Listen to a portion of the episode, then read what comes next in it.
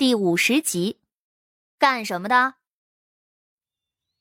话音一转，那姑娘又说道：“太子殿下什么都好，就是太过执拗了。这做皇帝的又不能是个残废。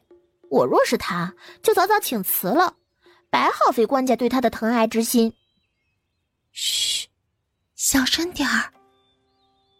另外一人连忙提醒了一声：“那样的位置。”谁舍得就这么辞掉啊？自古以来，废太子又有几个好下场的？谢桥被迫又听了一耳朵。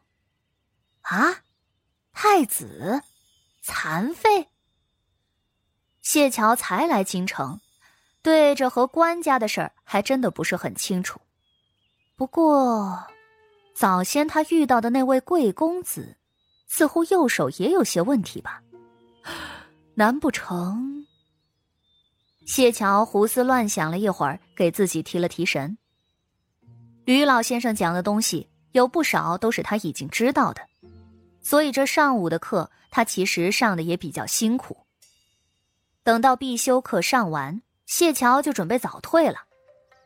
骑射的课程虽然也是必修，但是每月只有几次，并不是日日都要的，所以想要走也是可以的。他倒不是因为想家，而是他想出去找个铺子，好好安排一下自己的保命营生。而谢桥前脚刚走，后脚就有人嫌弃的看了一眼他的背影。才上了半天课就跑了，果然是来玩的，还不如他那一对弟妹呢。哎，行了，你别没完没了了，真要是惹怒了他，谢平岗找你麻烦，看你怎么办。谁怕他啊？他一个不入流的小官，也想吓吓我董姐姐。若还敢找董姐姐麻烦，就让人将他抓起来。话是这么说，可是谢牛山好歹也是个官啊。另外，谢家能到现在都安然无恙，还有一层原因，就是当年与谢家同在一个寨子里的，还有个很厉害的军师。那个军师招安之后，竟然被重用了。皇帝封他为国师，加官金紫光禄大夫，官至二品。一方面，国师主管灵台风水事宜；另一方面，他可是天子近臣，受天子喜爱，朝中臣子多要给他些颜面的。而这位国师和谢平岗的关系特别的好。谢桥哪里知道别人在想什么呀？他这会儿光琢磨着，从谢家支出来的这五千两的银票，够不够他在一个好位置买个铺子的。与此同时，京中也正在有人在找他呢。周侍卫一脸难受的看着自家的兄弟：“亲兄弟，你别急，无论如何，就算跪着去求，我也一定会请谢半仙来救你的。”此刻。秦志人躺在床上，浑身虚弱，脸色可怕。他整个人都好像是溺在水里头一般，呼吸艰难，十分的难受。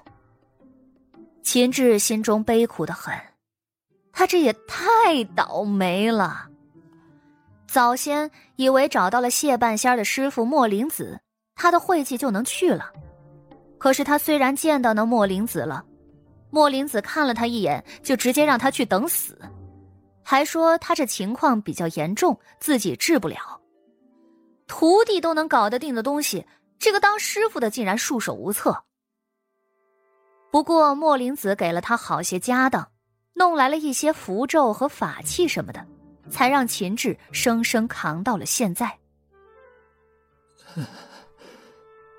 不是打听出来。谢半仙是是官家千金吗？又怎么可能会给我治病？而且早先我还那样对他。秦志说到这儿，流下了两行悔过的泪水。早知道今日，他当初绝对不会对谢半仙使脸色的。周侍卫叹了口气：“ 公子说了，让咱们多准备些银子，或许管用。只是今日运气不好，听说谢小姐去了书院，所以我想过去找一找的。没想到她早退了。秦志的眼神又失落了几分。你也别担心，这会儿让人盯着了，谢姑娘还没回家，等她回了家，我立马去谢府。贸然过去，就怕谢半仙会生气。秦志可怜兮兮的，可周侍卫也无奈啊。现在倒是懂事儿了，你早干嘛去了？他们这一路来京，也找了其他的几个道士和尚，可是都没用，人家连他是什么问题都瞧不出来，就只有那个谢半仙算的最准。可是，这人若只是一个女道士，那还好说。他们这些侍卫大多都是从勋贵之家出来的，少数像秦志这样是从军营里挑选的。不管怎么说，半大不小也是个官儿，而且前途光明，一般人都会尊敬一些。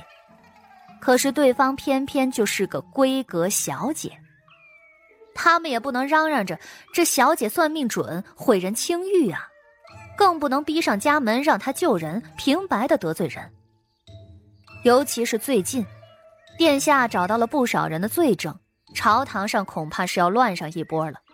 看不惯殿下的人已经有不少，自己这做属下的，自然不能替殿下招惹更多的麻烦。这边，谢桥逛了一圈心里大概记住了几条街的情况，这才动身准备回府。秦志那些个兄弟正在偷偷的在谢家门外守着，看到谢桥回来，一个个就像是看到了亲娘一样，差点就扑上去了。哼 虽然没扑啊，但是也疾步上前，然而却被挡住了。谢平岗不知从哪冒了出来，站在几人的面前。他那熊一样的身躯，气势汹汹，俯视着几人。喂，你们几个是干什么的？在我家门口待了有一阵子了吧？